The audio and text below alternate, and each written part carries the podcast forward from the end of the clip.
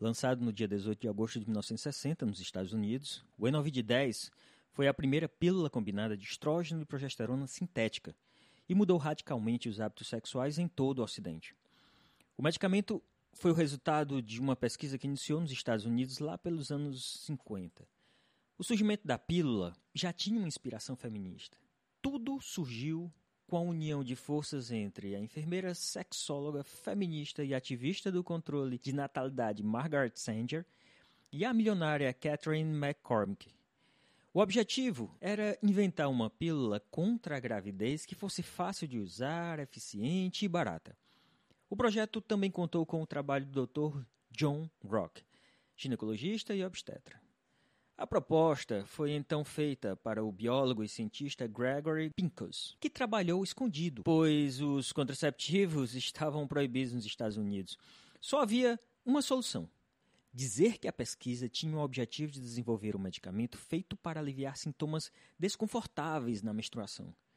No primeiro momento, a igreja não aprovou seu uso. No entanto, o Dr. Rock, que também era católico, defendeu o uso alegando que se tratava de um medicamento natural, visto que os hormônios eram substâncias presentes no próprio corpo da mulher. Então, se tratava de algo fisiológico. É, os anticoncepcionais hormonais representam uma verdadeira revolução social e sexual para as mulheres. A partir de então, o sexo deixaria de ser pensado apenas como um meio de reprodução e os casais poderiam aproveitar o prazer da relação. Em agosto de 1969, em uma fazenda de 600 acres na cidade de Bethel, no estado de Nova York, ocorreu o Festival de Música de Woodstock, representando a contracultura que efervescia naquela década, e com ele os movimentos estudantis, hip e certamente o avanço do movimento feminista. O festival resultou no auge da pílula anticoncepcional, que neste primeiro momento ainda era usada em doses muito elevadas, mas posteriormente os laboratórios passaram a produzir em doses mais baixas, sendo as chamadas mini e micropílulas. A redução da dose diminuiu, dentre outros sintomas, o mal-estar e o ganho de peso. Dessa forma, a história dos anticoncepcionais hormonais é mais que a história de um medicamento. Eles representam uma transformação social e um dos primeiros grandes passos para uma das grandes revoluções que transformaram o mundo a Revolução Feminista.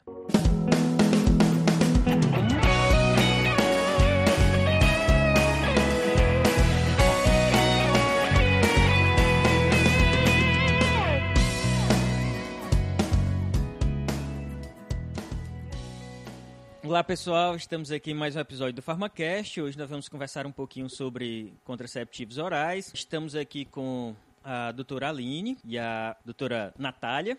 Então, a Natália aqui, que já é da casa, a Aline, nossa convidada. Ela é endocrinologista e veio aqui para dar mais um, um, peso a esse episódio, com a experiência dela, claro. Olá, Pablo, Natália, muito obrigada pelo convite. Uma honra participar. Sempre escuto o podcast há alguns anos, mas é a primeira vez que eu participo de um.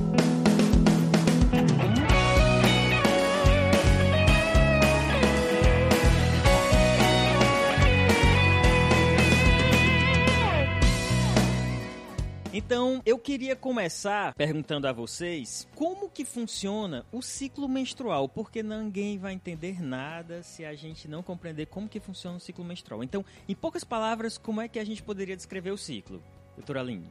Então, hoje a gente vai falar sobre anticoncepcionais e é importante a gente entender um pouco o ciclo menstrual, esse ciclo tão complexo, né, que acontece com a mulher então, basicamente, nós temos três fases. A gente tem a fase folicular, a ovulatória e a lútea, que ela, a fase folicular ela acontece no primeiro dia da menstruação.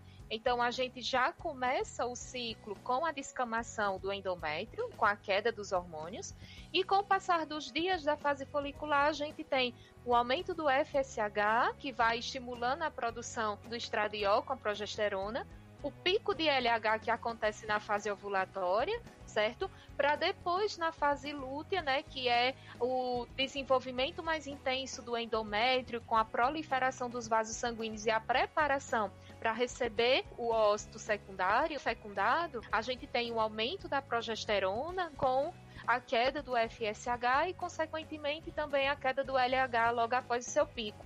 Então, normalmente, um ciclo menstrual ele tem uma duração de 28 dias, isso pode variar, certo? Até 35 dias é normal e 24 dias também. Então, o 14 dia é o dia mais provável para ocorrer a fecundação, né? Então, tem que se prevenir sempre naquele período.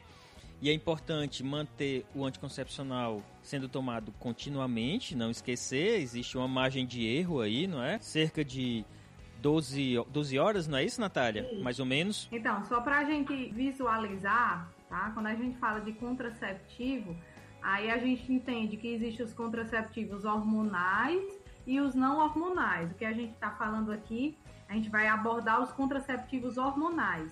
E esses contraceptivos hormonais podem ser administrados a pacientes diferentes, através de diferentes vias de administração. Através da via intramuscular, via oral, intradérmica. E aí, em todos esses anticoncepcionais combinados, na maioria deles eu vou ter uma combinação de um estrógeno e de uma progesterona sintética. Alguns, como as mini pílulas e como os anticoncepcionais injetais é, é, trimestrais, eu vou ter apenas a progesterona. E aí, o que é que vai acontecer? O objetivo principal do contraceptivo hormonal é impedir que aconteça a ovulação. E aí o mecanismo de ação do contraceptivo hormonal é basicamente o quê?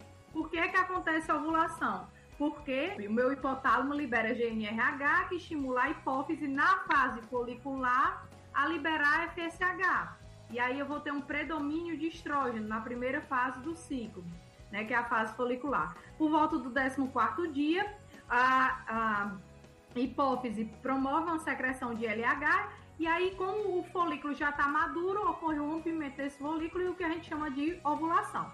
Então, se eu quero inibir a ovulação, eu tenho que deixar os níveis de FSH e LH baixos. E para isso, o princípio básico é dar à mulher estrógeno e progesterona sintética para que essa, esse uso diário, né, basicamente se usa de forma diária o contraceptivo oral combinado, para que esse estrógeno e essa progesterona realize feedback negativo sobre o eixo hipotálamo, hipófise e ovário, e aí o organismo deixa ou entende que não precisa produzir FSH e LH porque eu já tenho estrógeno e progesterona. E aí, por isso que é importante no contraceptivo oral combinado usar no mesmo horário, como uma rotina, aquele mesmo horário, evitar o uso de medicamentos que posteriormente a gente vai discutir, que podem interferir na eficácia do contraceptivo, como é o caso de medicamentos para tuberculose, como rifampicina, antibióticos e tantos outros medicamentos que é, diminuem a eficácia e que às vezes acontece da, da paciente chegar, ah, eu engravidei tomando anticoncepcional. Então, realmente, o uso de anticoncepcional é algo complexo, que precisa de um acompanhamento, precisa de uma orientação e precisa de uma avaliação médica, porque do jeito que ele traz benefícios, ele pode trazer malefícios quando for indicado de forma errada ou quando a gente vê muito isso na prática, as pessoas se automedicando ou então pegando na internet em nome de anticoncepcional é verdade. fazendo uso de forma assim totalmente sem nenhum tipo de avaliação médica, né? E isso realmente tá pedindo orientação ao amigo, ao vizinho, né? Seríssimos. Aí... Principalmente quando é o primeiro, quando vai iniciar o tratamento. Então aí é que precisa da consulta médica, principalmente, né? E aí, só respondendo a tua pergunta, Pablo, se eu uso de forma frequente e rotineira, se eu esquecer de tomar um dia, quanto tempo, até quanto tempo eu posso tomar o comprimido quando eu lembrar, para que não haja interferência na eficácia segundo a literatura, até 12 horas. Então, se eu tomo todo dia 7 da manhã, eu, eu esqueci, lembrei à tarde. Pode tomar, não tem problema, não interfere na eficácia. Então, essas 12 horas seriam uma janela farmacocinética em que eu garanto que vai manter a eficácia, que não é 100%, a eficácia varia em 97%, 98%, e pode ser reduzida com o uso de medicamento, com distúrbio gastrointestinal, de repente a mulher toma, tem uma diarreia, tem um vômito, então, realmente é muito complexo o uso de contraceptivo, mas é em média essas 12 horas aí de segurança que é, a usuária pode esquecer. Até 12 horas está tranquilo. Mais do que isso, aí ela vai ter que usar um outro método, preferência método de barreira, para garantir a evitar realmente a gravidez. Falando da eficácia, tem um, um trabalho interessante. Eu, eu vou fazer como sempre, né? Eu posto todas as referências no, no, no feed da gente, tá? Então tem um trabalho interessante que fala sobre as eficácias dos anticoncepcionais. E ele indica que as, uh, os contraceptivos orais chegam a ter uma falha de até 9%. Então, em alguns casos, vai variar, claro. Em média, pode ser até 9%. Eu achava que era uma eficácia até maior do que isso. Mas ele chega a ter falha. Então, a cada 100 mulheres, 9 podem engravidar com anticoncepcionais orais. O que mostra, tem mostrado maior eficácia são os implantes. Eles chegam a ter 0,05% de gravidez durante a utilização dele. Agora são muito caros. O DIL também tem uma eficácia muito boa, o DIL farmacológico, principalmente. É, assim como o de cobre, ambos têm uma eficácia muito boa. O de cobre menor do que o farmacológico, talvez, mas ainda tem eficácia boa. No entanto, os anticoncepcionais orais têm diversas outras utilizações, né? Como antes da gente começar, estava conversando com a doutora Aline, ela estava comentando que, e a, a Natália também estava afirmando isso, que existem várias utilizações. Claro, quando chegaram ao mercado, tiveram um impacto muito grande, foram lançados, claro, para evitar gravidez, mas tiveram um impacto social muito grande. Então, os anticoncepcionais representam uma revolução social na vida da mulher. E com certeza tem pano para manga aí para discutir bastante o, como mudou a vida da mulher depois da criação do anticoncepcional. É verdade. Mas além disso, ele tem outros usos, não é? Terapêuticos. Exatamente. O que seria? Para que mais a gente poderia? Quais são as outras indicações que ocorrem normalmente? Isso, a gente tem o anticoncepcional, né? O primeiro foi liberado na década de 60. Então, o FDA ele liberou a primeira pílula anticoncepcional que Basicamente, era uma dose maior do que 50 microgramas de etinil estradiol, que com o passar do tempo, essas moléculas foram se aperfeiçoando. Novas moléculas de progesterona elas foram incorporadas, mas basicamente o etinil estradiol é o estrógeno utilizado nas pílulas anticoncepcionais. Passado o tempo, além da contracepção, foi visto algumas outras indicações para uso dos anticoncepcionais de maneira geral. Então, basicamente, uma paciente com síndrome dos ovários micropolicísticos, ela vai se beneficiar da medicação. Pacientes com sangramentos uterinos anormais, pacientes com endometriose, que é uma formação ectópica de tecido uterino em diversos tecidos do nosso corpo. Então, a gente pode ter endometriose nas fáscias musculares, a gente pode ter intestinal, a gente pode ter, tem até relatos na literatura de endometrioses pulmonares, hepáticas. A gente tem uma complexa dinâmica da endometriose e que resolve muito com o anticoncepcional. Pacientes que têm isurtismo, o excesso de pelos por conta de uma produção excessiva androgênica, acne, eles podem se beneficiar de, do, do uso dos anticoncepcionais. Além de dismenorreia, TPM, então as pacientes que sofrem muito com aqueles sintomas pré-menstruais, pacientes que têm o sangramento uterino excessivo no período menstrual, que têm muita cólica, uma dismenorreia importante,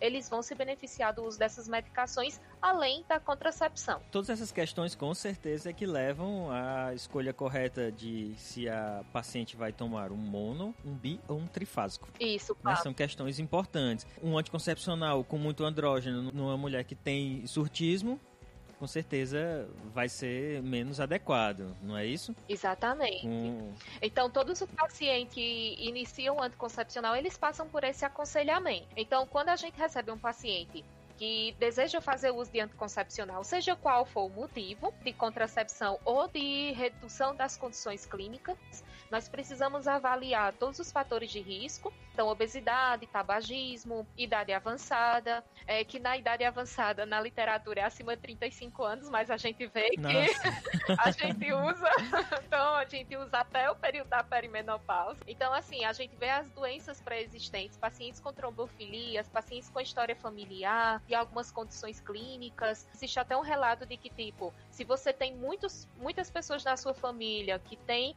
é, processos tromboembólicos, AVC, infarto muito precocemente, você precisa ser investigada antes de iniciar seu anticoncepcional, porque como algumas trombofilias eles têm alguns aspectos genéticos, o paciente ele precisa ser avaliado e investigado.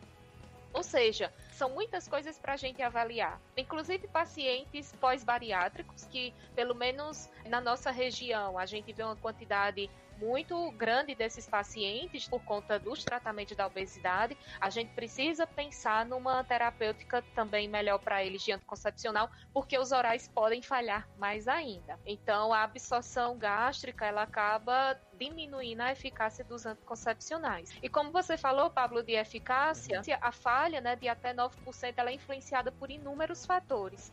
Então, como você mesmo citou, os implantes de progesterona, os DIUs, tanto de cobre como de progesterona, eles têm uma eficácia bem maior porque a paciente ela não vai precisar tomar todos os dias o, Implanon ou, os dias de levonorgestrel. É algo de longa duração, então os implantes normalmente são de 3 anos, os dias de 5 anos, o de cobre pode durar até 10 anos ou mais. Então uhum. é algo que independe da paciente. O paciente coloca, né, e vai ficar aqueles anos tendo o efeito das medicações a longo prazo e a eficácia ela se torna maior porque vários fatores confundidores acabam saindo. Até o uso no mesmo horário dos medicamentos de estrógeno e progesterona combinado, o uso de medicações concomitantes, antibióticos, a questão de alguns até fitoterápicos que podem influenciar. Até o hormônio da tireoide, né, a levotiroxina nos pacientes que têm hipotireoidismo pode influenciar na eficácia dos anticoncepcionais. Então, é algo realmente bem que precisa de muito manejo para você escolher o anticoncepcional certo. Você tem que conhecer bem o paciente para poder ter uma boa adesão. Verdade. Quando se fala em hormônio, a gente está falando de doses ultra baixas. Então, hormônios têm um impacto fisiológico muito grande. Então, tudo aquilo que tem uma atividade hormonal no nosso corpo, a gente vai trabalhar com doses muito baixas. Então, qualquer mudança nessa concentração, com certeza vai ter um impacto mais relevante. Mas o que vem a ser, o que é um anticoncepcional monofásico, um bifásico e um trifásico? o que é ter uma fase, duas ou três? A gente, a doutora Aline comentou que o nosso ciclo menstrual, ele sofre variações dependendo da fase, se é a fase menstrual, se é a fase folicular ou a fase onde tem é, a formação do corpo lúteo. Então, dependendo do dia do ciclo menstrual, eu posso ter uma quantidade, um predomínio mais de estrógeno. Então, na primeira fase do ciclo, que é a fase folicular, eu tenho um predomínio mais de estrógeno. Tem um predomínio mais de FSH, que vai fazer o amadurecimento folicular. Na segunda fase do ciclo, eu já vou ter um predomínio mais de progesterona, já que eu vou ter a formação do corpo lúteo. E aí, que é o anticoncepcional combinado? A gente já falou que é o estrógeno e a progesterona. E eles podem ser subdivididos em três classes: anticoncepcional oral combinado monofásico, bifásico e trifásico. Os monofásicos são aqueles que todos os comprimidos da cartela apresentam a mesma concentração de estrógeno, que geralmente é o etnilstradiol, e a mesma concentração de progesterona, que pode ser várias. Geralmente, a mais comum, até as de mais baixo custo são aquelas que apresentam levonorgestrel, como é o caso do ciclo 21, microvilar, são os mais de uso mais comum na população. Então, monofásico é o mais comum, é o mais usado, é o que tem mais apresentação no mercado e geralmente ele vem o quê? 21 comprimidos. São 21 comprimidos ativos que têm a mesma quantidade de estrógeno e de progesterona. E aí eles são usados de forma contínua, no mesmo horário de preferência, durante os 21 dias consecutivos. Quando é a primeira vez que você está utilizando, você utiliza no primeiro dia da menstruação, que é o primeiro dia do ciclo, e aí durante 21 dias consecutivos você toma o contraceptivo e dá aquela pausa de 7 dias, que é onde vai acontecer o que a gente chama de sangramento por privação, que é o sangramento que vai acontecer decorrente de você não estar tá usando o anticoncepcional, quantidade de hormônio vai diminuir. Não é descamação do endométrio, porque subentende que, como você já vinha utilizando o contraceptivo, não houve a formação do endométrio. E aí, esse monofásico, então, é o mais utilizado. Todos os comprimidos são da mesma cor, inclusive, tá? Já para identificar que todos têm a mesma concentração de hormônio. Os bifásicos, eles vão apresentar duas concentrações diferentes de hormônio, obedecendo o ciclo menstrual, obedecendo o dia daquele comprimido. E o trifásico são três concentrações diferentes, geralmente vem três cores, para identificar a usuária. Já vem a sequenciazinha de dias, dia 1, um, dia 2, quais são os dias justamente para facilitar. Não pode de forma alguma sair da sequência, né? É, que aí você corre o risco de trocar e usar uma dose mais baixa e o teu, a tu, o teu hipotálamo hipófise entender que pode liberar FSH e LH e aí acontecer a ovulação e uma gravidez indesejada. Então, a Aline pode comentar um pouco sobre isso, de que forma na clínica, lá nos consultórios, como é que eu entendo qual é o melhor contraceptivo para aquela mulher, se é o monofásico, se é o bifásico ou se é o trifásico, respeitando essas fases do ciclo menstrual e as, as intenções de cada uma, né? É, o, os trifásicos, a gente tem o exemplo do Claira, ele é um anticoncepcional que vem com a quantidade de hormônio diferente, depender do ciclo. Então a gente tem é, basicamente três fases, junto com os comprimidos de placebo. E eles normalmente a gente utiliza para aquela paciente que vai iniciar seu anticoncepcional que não tem contraindicações à terapia dupla, combinada, estrógeno e progesterona, e é um anticoncepcional de baixa dosagem. Então a gente consegue utilizar muito bem. Esses anticoncepcionais multifásicos, às vezes, a literatura ela mostra um pouco que pode apresentar algumas variações de humor. Então, para pacientes que têm alguns transtornos, variações de humor, depressão, transtorno de ansiedade, às vezes esses anticoncepcionais podem exacerbar um pouquinho por conta dessas diferenças hormonais. Contudo, no mundo real a gente não vê muito esse efeito apresentado por uma quantidade muito pequena de pacientes que não contraindica o uso. Mas, por exemplo, aquele paciente que chega para fazer seu anticoncepcional, a gente pode optar pelos trifásicos ou os bifásicos, mas aqueles pacientes que têm sangramentos uterinos fora de, fora de época ou que têm uma piora desses sintomas de humor, de TPM, aí a gente troca pelos monofásicos. Mas esses interrompendo, o nível de escolaridade, ao meu, meu ver, também influencia na escolha do contraceptivo, não é isso? Porque Exatamente. não é algo fácil de se utilizar, né? É, a adesão é tem que ser muito importante nos trifásicos e bifásicos. Por quê? Porque você não pode esquecer o comprimido. Passou de 12 horas, aí já tem aquela confusão. Porque às vezes você está na transição de uma dose hormonal para outra. Então, se você passar de 12 horas e não tomar, já gera algumas mudanças metabólicas, já vai cair a eficácia e você pode ter uma chance maior de sangramentos fora de época, sangramentos e escape. Então, a adesão, o grau de escolaridade é muito importante para esses anticoncepcionais. Eles são muito bons. Mas, por exemplo, se eu tenho uma dificuldade na adesão ou se eu vejo que aquele paciente vai ter dificuldade no manejo, ou ele faz uso de vários medicamentos que podem influenciar na eficácia daquele anticoncepcional, eu vou preferir os monofásicos.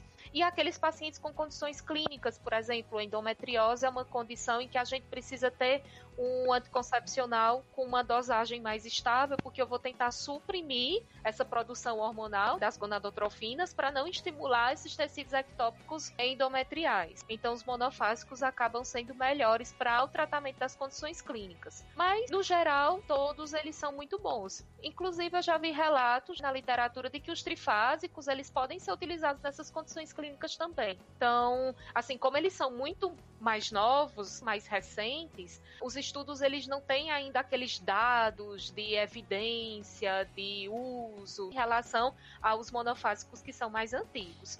Mas se você tem confiança Sim. no paciente, você pode usar.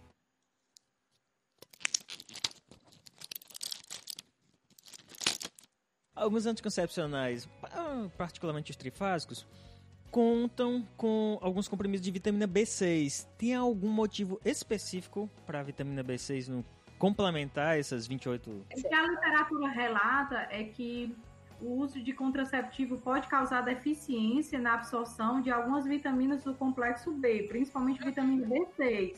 O mecanismo exato de, de, dessa redução da absorção não está bem não é muito claro né? mas obviamente tanto é que quase nenhum usa é um ou outro só que utiliza claro é como a Aline colocou alimentação cuidado com a alimentação a prática de exercício físico não necessita digamos assim de uma suplementação de vitamina B6 se o paciente tiver uma alimentação uhum. equilibrada digamos assim aí realmente, se o paciente usar outros medicamentos ou tiver outras condições clínicas que possam agravar essa deficiência da vitamina B6, aí sim tem que levar em conta a questão da suplementação. É mais assim, ia ser um complemento de placebo mesmo, já que tem essa talvez deficiência, por que não introduzir, não é, nesses últimos? Então nós temos os monofásicos, bifásicos e trifásicos e temos as mini pílulas. Qual é a condição em que se opta por uma mini pílula dessa? Pronto. Os anticoncepcionais de progesterona, eles são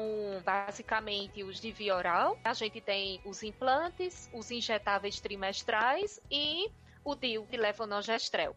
Eles têm um comportamento semelhante para as, as indicações para o anticoncepcional de progesterona, mas basicamente a gente utiliza eles nos pacientes que têm algumas contraindicações à terapia estrogênica. Então, por exemplo, pacientes com fatores de risco cardiovasculares para doença aterosclerótica. A gente sabe que a progesterona ela pode aumentar o risco de tromboembolismo venoso, mas o arterial é muito uhum. associado à terapia estrogênica. Então, algumas pacientes elas podem se beneficiar. Esses anticoncepcionais à base de progesterona, eles são de uso contínuo, então, basicamente, eles geram amenorreia e uma parcela das pessoas que usam, ou seja, a pessoa não vai menstruar. Então, aqueles pacientes que têm contraindicação à terapia estrogênica, como enxaqueca com áurea, cefaleias importantes, a questão também de. Histórico de câncer de mama que seja positivo para receptor de estrógeno, né? Exatamente. Que tenha os, é, os receptores positivos, pacientes com doença cardiovascular, aumento de risco para essas doenças cardiovasculares, a gente pode utilizar. Apesar de que, por exemplo, pacientes que já tiveram AVC, que já tiveram infarto, a gente pode evitar também os de progesterona. Então, o ideal Sim. era fazer um anticoncepcional não hormonal, como o DIU de cobre, até no câncer de mama também, a gente evita ao máximo as combinações, os hormônios, né, de maneira geral, mas se eu não consigo fazer um DIU de cobre, porque, por exemplo, a paciente já tem um sangramento uterino intenso, que vai piorar no DIU de cobre, ou a paciente ela tem uma menstruação excessiva, ou uma cólica que vai piorar com o de cobre, aí eu posso tentar o DIU de levonorgestrel, que tem uma ação teoricamente local, mas que a gente sabe que cai um pouquinho também na circulação, que pode ter alguns efeitos sistêmicos. Mas os anticoncepcionais de progesterona, eles são utilizados, vamos dar um exemplo nessas pacientes que têm enxaqueca com áurea que não podem fazer a terapia combinada. E a, a utilização, ela vai depender muito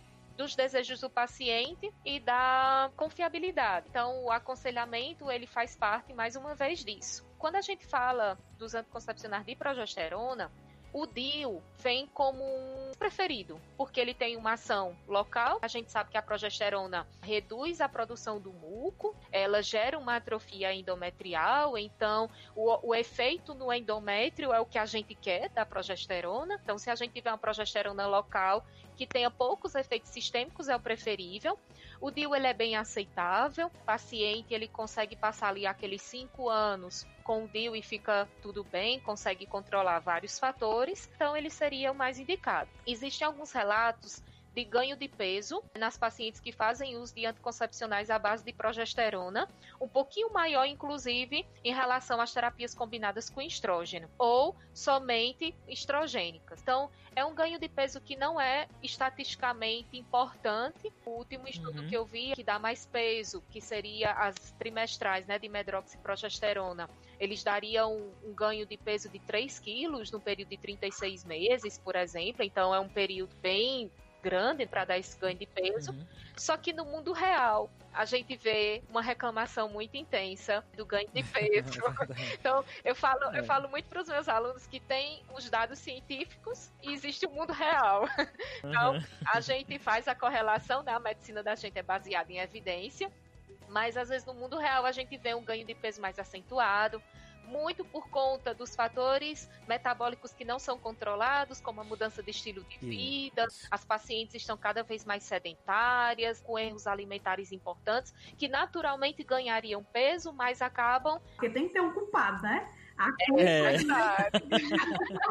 né? Não, então a culpa sempre é mais fácil jogar no anticoncepcional do que assumir que. É, não, com certeza. São terríveis, né? São os dois culpados, a tireoide e o anticoncepcional. É, Ixi, é verdade, é verdade. Falou tudo agora. É interessante, Pablo e Aline, falar do, da história do ganho de peso, porque a gente entende que esses hormônios atuam em receptores do tipo nuclear. E no nosso organismo nós temos outros hormônios que também atuam em receptores semelhantes. Então, quando a gente fala em hormônios sexuais, eles também têm efeitos mineral-corticoides. Algumas progesteronas, uhum. por exemplo, o próprio gestodeno, ele tem um, é relatado na literatura um efeito mineral-corticoide menor. Então, às, às, vezes até a paciente, ah, eu quero um que tenha gestodeno porque eu, não vou ganhar tanto peso.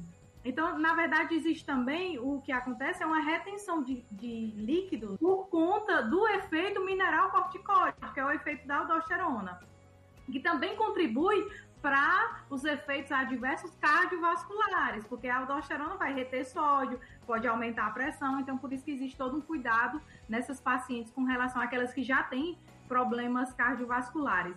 E a gente falava no início do efeito, do mecanismo de ação do combinado, que é o bloqueio lá da ovulação através do feedback negativo. Os, os anticoncepcionais que têm é, apenas progesterona, como a Aline falou, é um efeito mais local. Ou seja, deixa de ser algo mais sistêmico e passa a ser algo local, como mudança do muco, alteração da contratilidade das tubas uterinas, alteração do endométrio e também diminuir os fluxos de GNRH. Por isso que se eu esquecer, por exemplo, uma mini pílula, o risco de engravidar é muito maior do que se eu esquecer um combinado. Ou digamos assim, uhum. o mecanismo de ação dela é mais local. E fa isso faz com que, por exemplo, as mini pílulas tenham uma eficácia menor em comparação com o anticoncepcional combinado. E aí precisa ser bem avaliado. Inclusive, as mini pílulas são amplamente utilizadas aí para as mulheres que estão amamentando, justamente porque o estrógeno deve ser evitado decorrente da inibição da secreção de prolactina e também do próprio fato de atravessar o, o leite materno, né? Então tem que é muita coisa em jogo e o que a gente vê é o pessoal olhando no Google ou tomando é a vizinha toma e eu vou tomar. E quando a gente é. esses hormônios, a gente vê os inúmeros efeitos colaterais. Claro, tem benefícios, mas também tem malefícios. Por isso que precisa do profissional né, do médico, do acompanhamento com o farmacêutico, porque existem muitas interações medicamentosas, tá? E aí o farmacêutico lá na farmácia, acompanhando o paciente no PSF, vai poder orientar, de repente está com a dor de garganta, está tomando amoxicilina, e aí o, o médico do PSF não investigou que a paciente era usuária de anticoncepcional e pode gerar uma gravidez indesejada. Então é importante o acompanhamento multidisciplinar dessas pacientes usuárias de contraceptivos. Isso, Natália. E o que a gente vê é que as pacientes elas não relatam o anticoncepcional como um medicamento de uso contínuo. Não, não né? relata. Nem, nem vem como medicamento. Exatamente. É igual vitamina. E isso, a gente pergunta, né, sempre quais são os medicamentos que você faz uso. Nenhum. Quando a gente vai Nenhum. conversando mais um pouco, ah, eu, eu uso o anticoncepcional. Que isso precisa é ser isso dito, porque, por exemplo, é muito comum a gente fazer amoxicilina para tratamentos bacterianos e o paciente, a paciente, ela precisa ser informada de que aqueles sete dias de uso do antibiótico, ela vai precisar utilizar métodos de barreira, porque a eficácia ela pode estar reduzida. Outros medicamentos que a gente usa muito no, no meio da endocrinologia é o topiramato, que o topiramato ele tem alguns efeitos no tratamento da obesidade, apesar de ser off-label, apesar de não estar em bula, a gente utiliza e o topiramato ele consegue reduzir a eficácia do anticoncepcional. Então a gente tem que conversar com os pacientes, né, porque ele é um anticonvulsivante que é utilizado no tratamento da obesidade. Então a gente uhum. conversa de que precisa ser utilizado um método de barreira no início do tratamento e ficar muito vigilante a respeito das terapias estrogênicas enquanto fizer uso.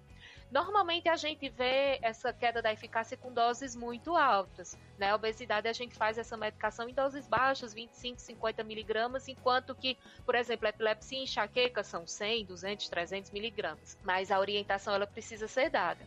Uma coisa também interessante é porque a obesidade é uma condição que pode gerar uma infertilidade por conta das alterações metabólicas decorrentes da própria obesidade. Então, a obesidade ela bloqueia eixo. de gonadotrofinas.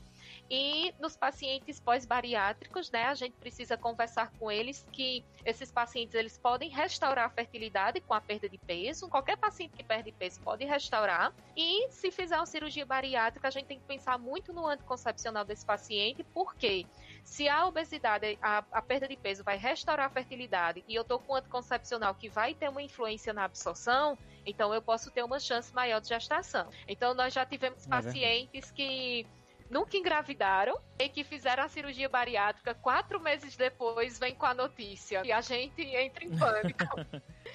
então, então a gente precisa conversar com os pacientes por conta disso. Até porque os contraceptivos orais, eles obedecem, quando a gente estuda farmacocinética, a gente vê que alguns medicamentos sofrem um processo chamado de circulação enterohepática. E os contraceptivos, os hormônios sofrem circulação enterohepática. E, de forma geral, o, as bactérias da flora intestinal são importantes para a circulação enterohepática e para a absorção do contraceptivo. E aí o grande risco do uso de antibióticos, como por exemplo as cefalosporinas, penicilinas e até mesmo metronidazol, que é um, um antibiótico uhum. com propriedades antiprotozoárias, é o fato de que eu vou destruir a flora intestinal, eu vou prejudicar a circulação enterohepática do hormônio e isso vai diminuir a absorção hormonal e, consequentemente, vai gerar falha no método contraceptivo. É, além disso, essas bactérias também trabalham num processo de metabolismo de parte do anticoncepcional que precisa ser, ser ativado na microbiota intestinal, né? Então, como Exatamente. o antibiótico acaba matando essa microbiota, parte da transformação também não vai acontecer. Não é que perde completamente o efeito, mas parte do efeito pode ser perdido aí com a utilização de antibióticos, particularmente esses que têm efeito sobre a microbiota intestinal. O caso da rifampicina é outra história, não necessariamente por causa do efeito na microbiota, mas sim pelo efeito do aumento do metabolismo. Seria mais parecido com o que acontece com o topiramato, como a É, a rifampicina, é, que é um medicamento usado no protocolo da ATB, também anticonvulsivantes, como a Aline falou, topiramato, fenitoína, fenobarbital, porque eles são indutores enzimáticos, então eles aumentam a expressão e a atividade das enzimas do citocromo P450, isso vai aumentar o metabolismo dos hormônios. E aí, aumentando o metabolismo dos hormônios, eu diminuo a concentração sérica de estrógeno e de progesterona, e aí o eixo hipotálamo, hipófise, é, ovário pode deixar de estar bloqueado e, consequentemente, haver secreção de FSH e LH e uma ovulação. Então é necessário que as concentrações séricas elas fiquem estáveis, né, permaneçam em quantidade suficiente para fazer o bloqueio do eixo hipotálamo, hipófise ovário, para que, que não aconteça a ovulação. E aí várias coisas, vários fatores, desde doenças, condições genéticas, uso de medicamentos, podem interferir nessa concentração plasmática e podem gerar uma gravidez indesejada.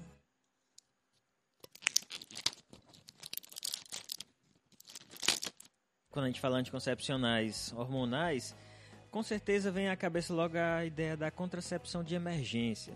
Que é um é método que não é novo, vamos dizer, relativamente novo, ele surgiu lá nos anos 70 e já sofreu algumas modificações. Como é que funcionaria? Qual é a lógica da contracepção de emergência, do, do uso de anticoncepcional de emergência? O anticoncepcional de emergência, ele vem com doses bem altas de hormônios que visam realmente bloquear o eixo. Então, a paciente teve uma relação indesejada, uma relação sem a anticoncepção, né, desprevenida, né, é. né, e tudo. Então, aquele anticoncepcional de emergência, ele vem na tentativa de impedir em que haja anidação, adesão, né, do, do óvulo fecundado na parede uterina, com esse boom hormonal, fazendo com que não haja esse processo de desenvolvimento do embrião. Então, são doses elevadas que normalmente têm efeitos colaterais tensos. O paciente ele pode fazer até 72 horas. Lembrando que, à medida que o tempo vai passando, a eficácia também vai se reduzindo. Então, teve a relação e já fazer o uso nas primeiras horas é o mais indicado. Existem alguns métodos que podem ser utilizados também como contracepção de emergência, que seria o DIU de cobre. Então, o DIU de cobre ele pode ser utilizado. Você pode colocar, já que o efeito é evitar que o óvulo tenha a aderência na parede uterina que está preparada para recebê-lo. Então, o DIU de cobre é colocado, gera aquele processo inflamatório e impede a nidação. E esse DIU ele pode permanecer com a paciente a longo prazo. Então, seria um método de emergência e seria um método também definitivo. Os DIUs de hormônio também, eles podem ser utilizados, mas com uma eficácia um pouco menor do que os DIUs de, de cobre. Então, além dos hormônios de alta dosagem, né, de estrógeno e progesterona, você poderia também utilizar esse DIU, né, para poder ter uma contracepção de emergência. Eu sei que existem dois métodos, não é? É o progestogênico e tem um método de UTSP. É, é um método que foi criado nos anos 70, acho que foi 74, alguma coisa desse tipo. E uma das diferenças é que ele usa anticoncepcionais combinados, um estrógeno com a progesterona. Uhum. É administrado em doses bem altas e ele pode ser utilizado até no máximo 5 dias. Só que a quantidade de efeitos adversos parece que é bem maior do que os, os métodos utilizados atualmente, por isso que ele tá, é muito pouco utilizado, está meio em desuso atualmente. Então, existem esses, esses dois métodos, mas atualmente a gente só fala do método progestogênico. Esses mais convencionais, não é que a gente utiliza doses bem altas, como a doutora Aline falou. Algo que preocupa a gente, principalmente quem está aí na assistência, é o uso indiscriminado de pílula ah, anticoncepcional de emergência. As pessoas utilizam, Eu... parece que é um contraceptivo normal. Convencional. Então, hoje é. e amanhã minha gente, é uma dose de 1,5 miligramas de levonorgestrel. É. A gente está acostumado a falar em micrograma de anticoncepcional. É. Então, uma dose cavalar de hormônio. E imagine o Aparece muito, doutora Elaine, lá no consultório? De vez em quando, sabe? A aparece, assim, aparece pacientes que relatam o uso, às vezes, de, de um tempo, a, a, alguns meses atrás, que fizeram uso, muito preocupados se aquele anticoncepcional de emergência ele gera efeitos a longo prazo. Que normalmente não, os efeitos são muito a curto prazo, são efeitos intensos, o paciente pode até ter náuseas, pode ter alguns sangramentos uterinos por conta da carga hormonal, mas a longo prazo fazendo uma vez de emergência, não teria problema. Uhum. O problema são os usos contínuos mesmo. Aí, é. esses usos indiscriminados, eles podem elevar, elevar o risco de eventos tromboembólicos, isso não, não é bom. Além de que, os anticoncepcionais de progesterona, principalmente os injetáveis trimestrais, podem levar a uma dificuldade na restauração da fertilidade a curto prazo. Então, vamos dizer que a paciente fez por um período de dois anos e vai desejar engravidar e suspende a medicação. Ela precisa ter um tempo para que o eixo volte a funcionar, porque como são doses hum. hormonais elevadas, Sim. o eixo ele pode ficar adormecido, pode ficar suprimido por um tempo. Até um ano, esse eixo ele pode restaurar para qualquer anticoncepcional, seja o combinado, seja a mini pílula, seja os implantes, mas a gente vê que tem uma dificuldade maior de gestação nesses com altas doses de, de progesterona. Então, se você tem esse raciocínio e você vê um paciente fazendo doses elevadas de vez em quando de uma contracepção de emergência, que deveria ser feito só em uma emergência, você pode ter também um bloqueio desse eixo e ter, por exemplo, a o hipogonadismo transitório, o hipoestrogenismo, que tem algumas implicações também a longo prazo se o uso for indiscriminado. Existem alguns relatos também desse uso das progesteronas a respeito da parte óssea. A gente sabe que o, a progesterona, como ela bloqueia o eixo das gonadotrofinas também, ela faz com que haja um hipoestrogenismo. E esse hipoestrogenismo pode gerar uma perda da densidade mineral óssea. Isso a gente precisa ter cuidado, porque, por exemplo, um paciente que faz seu anticoncepcional com seus 20 e poucos anos e que não tem nenhuma comorbidade, que está tudo bem, na hora que ele suspender o anticoncepcional, essa perda óssea, que ela é transitória, o paciente vai recuperar. Contudo, as adolescentes que começam a fazer os anticoncepcionais de progesterona ou os contraceptivos de emergência com doses altas de progesterona e que não atingiram pico de massa óssea ainda, que a gente sabe que ocorre lá até os 18, 20 anos, ela pode ter uma influência negativa nesse, nessa densidade mineral óssea, gerando uma chance de osteopenia e osteoporose no futuro, por conta desse efeito na massa óssea. Lembrando que é transitório, então o paciente deixa de tomar, a parte óssea ela se restaura. Uma preocupação também são as mulheres na perimenopausa, que já tem uma perda óssea, pouquinha, mas tem, e quando você faz um anticoncepcional prolongado e que você já emenda a perimenopausa com a menopausa, esse hipoestrogenismo pode acentuar mais essa perda óssea depois da menopausa. Então é algo que a gente precisa realmente avaliar muito bem nesses pacientes. A perda óssea ocorre durante o uso e quando a gente suspende, Sim. o osso ele se recupera. Então o osso ele vai melhorando. Mas se, por exemplo, eu tenho uma paciente com seus 45 anos e eu começo a fazer um anticoncepcional de altas doses, altas doses de progesterona e ela entra na menopausa fazendo essas altas doses, esse hipoestrogenismo ele vai ficar mais constante.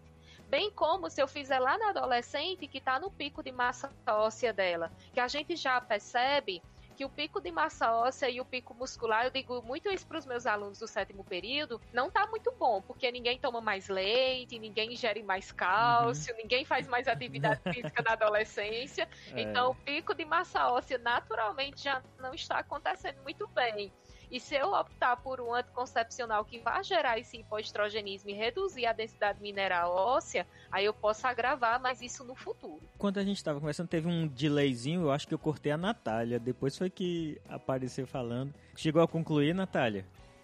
Não, era só um comentário a respeito da, da comparação da dosagem da pílula anticoncepcional, que geralmente hoje a gente tem a pílula que é, se usa mais, são aquelas pílulas anticoncepcionais de emergência que vem dois comprimidos de 0,75 miligrama de levonorgestrel. Tomam um imediatamente após o ato desprotegido e 12 horas depois tomaria o outro comprimido. Então, a quantidade desse hormônio é muito elevada se eu comparar com um anticoncepcional normal, que é micrograma. Chega a corresponder vários comprimidos de uma vez só. E uma preocupação que eu tenho enquanto farmacêutico, eu acho que todos os profissionais que lidam com pacientes que usam esse tipo de método, é a frequência e a forma indiscriminada que se utiliza isso e o impacto metabólico de é. sangramento, de vários efeitos que são relatados, porque é um uso totalmente via internet, sem nenhum tipo de acompanhamento de um profissional. E acaba se tornando rotineiro e fazendo com que esteja correlacionado com DSTs, que é algo que a gente vê hoje que está aí aumentando, porque uma desvantagem, obviamente, do, uso, do, do, aumento do uso de contraceptivo são as relações sexuais desprotegidas e aumento é. do risco de, de DSTs. Quando a preocupação passa a ser só engravidar ou não. Isso é importante, né? Ficar claro que nenhum anticoncepcional vai evitar DST. Então, se o paciente é. vai ter uma relação desprotegida, precisa entender de que HIV, de que as doenças sexualmente transmissíveis não vão ser prevenidas com o uso do anticoncepcional, independente que seja. Inclusive, os DIUs, principalmente o de cobra, ele pode aumentar um pouquinho a chance de doenças inflamatórias pélvicas, por conta desse processo inflamatório que acontece. Mas, assim, nenhum anticoncepcional aumenta a chance de DST, que aumenta a chance realmente ao uso sem um método de barreira associado. A doutora Aline já falou algumas vezes sobre a pré-menopausa. Em que consiste o uso do anticoncepcional na pré-menopausa? Qual é o objetivo? Na pré-menopausa, o que a gente tem muito, às vezes, são sangramentos anormais então, como já começa a ter falhas do eixo das gonadotrofinas, pulsatilidade do LH e FSH com alguns períodos de anovulação, o paciente acaba tendo sangramentos fora do período, regularidade menstrual com sangramentos mais intensos e piora de alguns sintomas como a dismenorreia.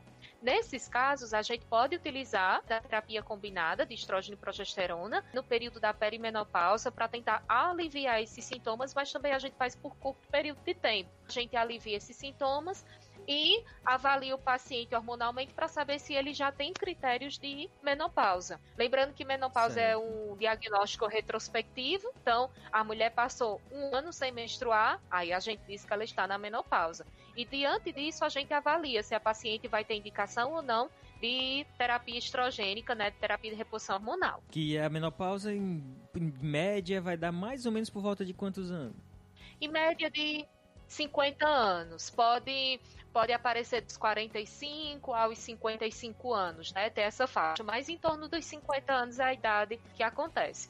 E lembrando também que normalmente as pacientes perimenopausa elas têm fatores de risco a mais que poderiam contraindicar uma terapia de anticoncepcionais combinados, né? Então, a idade acima de 35 anos já seria um fator. Nós sabemos que pacientes acima de 40 anos já podem ter hipertensão, alterações glicêmicas, até pelas mudanças da composição corporal a longo prazo, sedentarismo, a obesidade. A gente sabe que a obesidade ela antecipa essas doenças, doenças que era para a gente ter com 50, 60 anos, a obesidade ela traz para a gente ter uhum. com 30, com 40. Então, esses pacientes, quando estão na perimenopausa, eles já têm vários fatores de risco que podem pesar nesse tratamento com anticoncepcionais combinados. A gente sabe também que, tipo, como as mulheres entraram muito no mercado de trabalho, né? A gente tem mais autonomia, a gente tá trabalhando mais tempo, a gente tá deixando para ter menino mais tarde. Então, a gente acaba fazendo uso desses anticoncepcionais por mais tempo e às vezes chegam mulheres fazendo uso de anticoncepcional de 8, 10 anos e chegam aos 50 ainda fazendo uso. Então, a orientação que a gente tem realmente é de suspender o anticoncepcional nesse período, para poder avaliar se a paciente está numa situação de, de menopausa já, já que o anticoncepcional ele pode atrapalhar um pouco nesse diagnóstico. A gente pede para o paciente suspender para fazer uma avaliação mais aprofundada bem como também para minimizar esses riscos cardiovasculares que a paciente vai acumulando com o passar dos anos. Então, de vez em quando aparece pacientes 47 anos, 48, com uso de anticoncepcional já de muito tempo, ciclo 21, que é o anticoncepcional que eles pegam no posto de saúde, a gente vê com muita frequência. E como eles não fazem acompanhamento médico, acaba por fazer pro resto, assim, para a vida toda. Então começam nos 20 anos e vão fazendo até chegar na menopausa mesmo. E isso acaba trazendo alguns riscos. A ginecologia vê muito assim a questão do anticoncepcional e eles conseguem fazer a longo prazo. A gente da endocrinologia pensa muito nesses fatores hormonais, então assim, bloquear o eixo pra gente das gonadotrofinas de LH e FSH, a gente fica um pouco impaciente com esse bloqueio.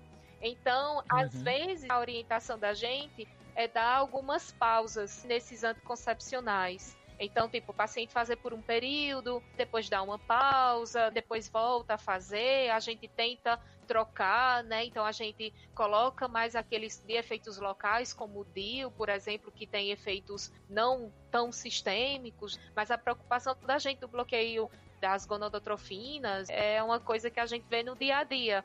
Daí a gente se preocupa porque às vezes a paciente deseja engravidar, mas por ter feito tanto tempo do uso de anticoncepcionais, esse bloqueio ele pode se tornar um pouco mais demorado para ser restaurado. Apesar de que na literatura eles falam que 74%, às vezes 90% das mulheres já vão ter sua fertilidade restaurada com menos de um ano da interrupção Sim. da terapia combinada. Mas endócrino não gosta de fazer concepcional por muito tempo, não, sabe?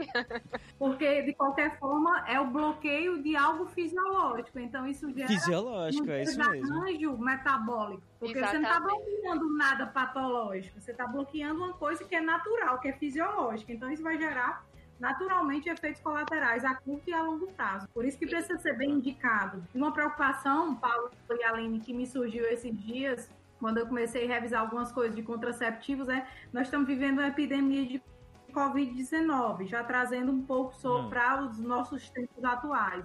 E cada vez mais é evidente que a Covid ela é uma doença hiperinflamatória e, consequentemente, é, uma das características dela é, uma, é a hipercoagulabilidade. Pacientes, isso já foi relatado isso. em vários trabalhos científicos, o aumento do, do, do de trombos. Do, dos eventos trombólicos.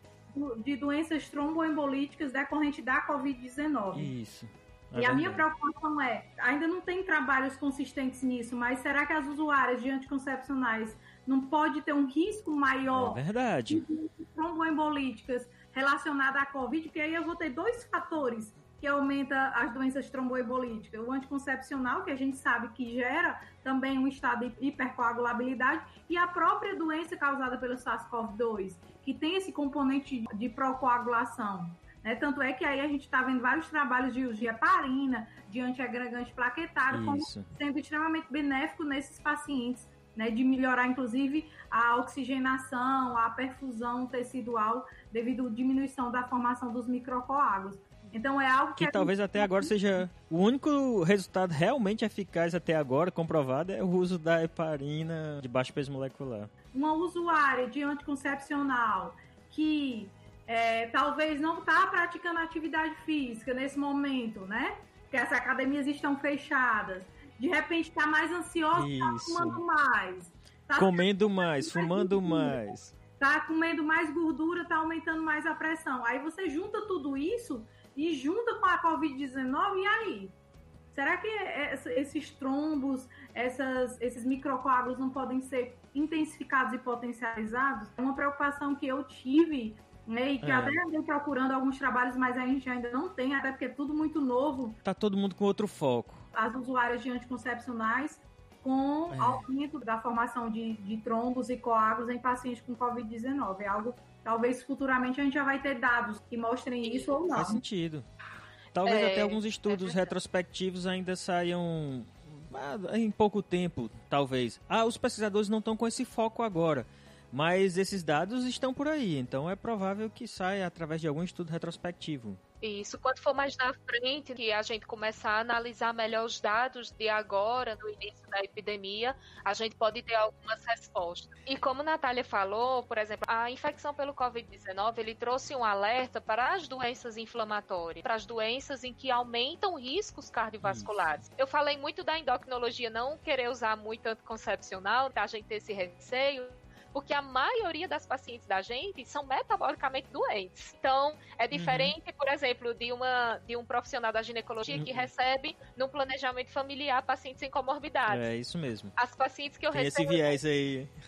Isso, exatamente. Então, tenho pacientes obesas, dislipidêmicas, pacientes ex-tabagistas. Por incrível que pareça, o tabagismo está aumentando nas pacientes jovens novamente. Então é algo assim de época. Às vezes o cigarro ele é estigmatizado de maneira negativa, mas depois parece que volta, os pacientes voltam a fumar de novo. E a, a infecção pelo Covid-19 ele trouxe esse alerta que a obesidade é uma doença inflamatória. A obesidade ela é uma doença em que há liberação de citocinas inflamatórias e que gera esse estado de hipercoagulabilidade e que há um uhum. aumento de risco cardiovascular e surgimento de outras doenças. Então, você ter um paciente com obesidade num grupo de risco para uma, para uma complicação de uma doença infecciosa, de transmissão uhum. por gotículas, é algo que vai mudar muito a forma de como pensar nessas doenças metabólicas depois que tudo isso passar. Porque, tipo, a obesidade, ela não é vista ainda com uma seriedade. E quando eu vejo uma paciente obesa fazendo uso de anticoncepcional, sedentária e com erro alimentar importante, isso gera muitas dúvidas, muitos questionamentos e até, assim, a questão do, do manejo muito conflitante. Porque eu quero que aquela paciente perca peso, eu quero que aquela paciente tenha uma alimentação saudável, mas a adesão a essas terapias, essas mudanças comportamentais ainda são muito difíceis. É muito mais fácil ter um remédio que possa mudar tudo do que você motivar o paciente a ter uma mudança de comportamento que vai ser para o resto da sua vida. Então, eu acredito que no futuro, quando a gente fizer análise desses dados, a gente pode ter uma correlação desses todos esses fatores, mulheres obesas, tabagistas, fazendo uso de anticoncepcional, em infecção pelo Covid-19. Então, a gente pode ter alguma correlação no futuro. Pelo menos teoricamente, tudo isso daí somado é fator de risco. É, exatamente. É um bom Separados já são fatores de risco. A gente não tem o resultado matemático dessa soma. Mas que separados, a gente já sabe que é fator de risco. É, Exatamente. É? E vocês falaram, né, da, da questão dos anticoagulantes, lembrando que as pacientes que têm trombofilias, que teriam uma contraindicação às terapias hormonais, existe uma recomendação nas diretrizes que se elas estiverem anticoaguladas, não tem problema você fazer o anticoncepcional. Então, aquelas pacientes que têm hum. critérios para fazer farina, por exemplo, ela pode Sim. fazer o anticoncepcional, inclusive combinado. Não teria nenhum problema problema se ela estiver anticoagulada. Se não, aí já é outra situação. Aí realmente é contraindicado.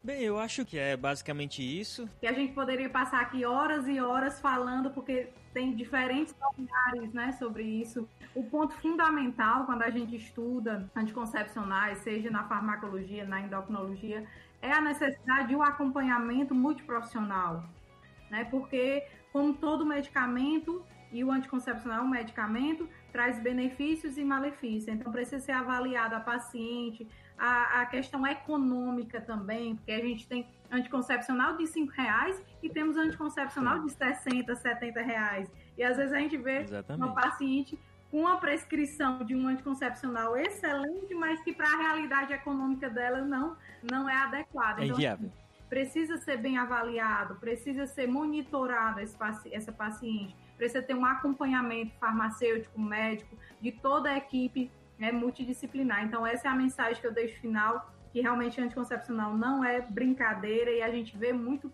as pessoas achando que não é remédio, até porque elas nem citam isso quando vai fazer exame de sangue, de repente dosagem de hormônio tireoidiano que dá interferência com o anticoncepcional, nem cita, porque acredita que não é nem medicamento, então é importante ter o acompanhamento, receber as orientações corretas, a fim de que seja garantido o que a gente fala tanto né, no meio científico, no meio médico, que é garantir a segurança e a eficácia da, da, da terapia seja ela qual for. E hoje a gente tem discutido isso muito, a gente está falando aí de Covid-19, de terapias que estão sendo usadas que não têm nem eficácia comprovada, nem segurança comprovada em pacientes com Covid. A gente pode ter segurança para paciente com verminose, mas com paciente com todo o, o, o, estado hiperinflamatório e o estado cardíaco comprometido e respiratório comprometido, de repente a gente não tem essa segurança. Então, garantir segurança e eficácia é responsabilidade de toda a equipe multiprofissional, médico, enfermeiro, farmacêutico, e por isso que precisa de acompanhamento e de orientação a essas pacientes. É, os anticoncepcionais evoluíram muito no passar do tempo, então hoje a gente diz que são medicamentos seguros, eles não aumentam o risco cardiovascular nos pacientes que não têm comorbidades, tem uma eficácia de contracepção e de tratamento de algumas condições clínicas né, muito boa. Anticoncepcional ele não aumenta mortalidade geral, ele não aumenta risco de algumas neoplasias, apesar dos estudos serem muito conflitantes, inclusive há relatos de melhora de câncer de endométrio e câncer de ovário, e um aumento leve do risco relativo de câncer de mama, mas é muito complexo, os dados são muito conflitantes, as meta-análises, mas de toda forma, o aconselhamento de planejamento familiar ele é extremamente importante, porque o paciente precisa ser avaliado, examinado, visto suas afecções metabólicas. Todo paciente que vai iniciar anticoncepcional precisa ter uma mudança de estilo de vida importante, quem tem obesidade, perder peso, não precisa perder o peso todo, 10 a 15% do peso corporal total já ajuda metabolicamente, já melhora muitas das afecções. O paciente precisa se exercitar, alimentar-se da melhor forma possível, da, da forma mais saudável, mesmo que seja magrinha, corpo perfeito, bonita, assim, que não tenha nenhuma, nenhum problema, mas precisa ter hábitos saudáveis e sempre procurar um planejamento mais adequado. Então, tem anticoncepcionais que ajudam muito em determinadas doenças, mas que não vão ajudar em outras. Então, às vezes, o paciente tem uma condição clínica. A gente já teve diagnósticos, por exemplo, de mulheres com trombofilia no consultório que nem sabiam o que era isso, que na avaliação a gente começou a a ver que ela tinha um histórico de uma TVP alguns meses atrás, alguns anos atrás, e quando a gente foi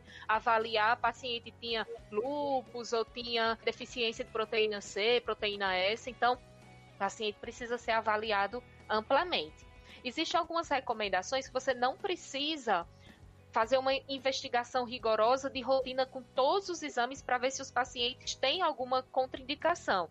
Mas a anamnese e o exame físico, eles já seriam muito mais que suficientes, certo? Entender um pouco da história clínica do paciente antes de iniciar um método contraceptivo. Então fica essa mensagem. São medicamentos seguros, mas têm suas peculiaridades que a gente precisa entender, precisa conhecer. Tem muitos tipos. Então, se tem muitos tipos, é porque Verdade. cada um tem algo que possa ser bom para alguma ser... pessoa e pode Isso. não ser para outra.